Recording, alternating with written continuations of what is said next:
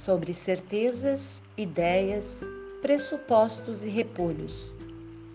Conta-se que havia uma ilha que ficava em algum lugar.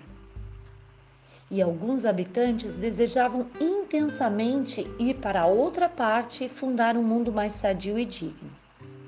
O problema era que a, a arte e a ciência de navegar e nadar ainda não tinham sido desenvolvidas ou talvez até tivessem sido, mas há muito tempo estavam esquecidas.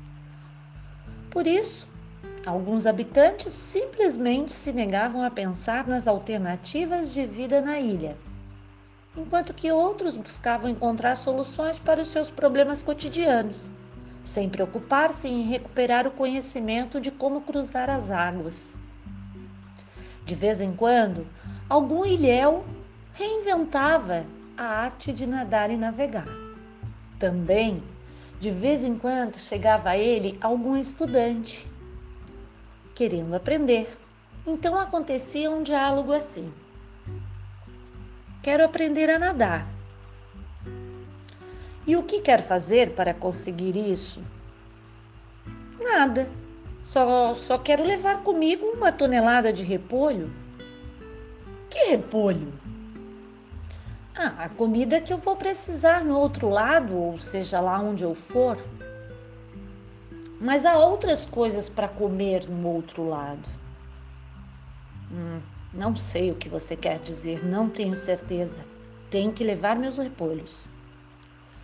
Mas assim não vai poder nadar? Uma tonelada de repolho é uma carga muito pesada.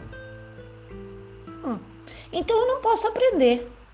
Para você, meu repolho é uma carga, para mim é um alimento essencial. Suponhamos que, numa alegoria, os repolhos representem ideias adquiridas, pressupostos ou certezas.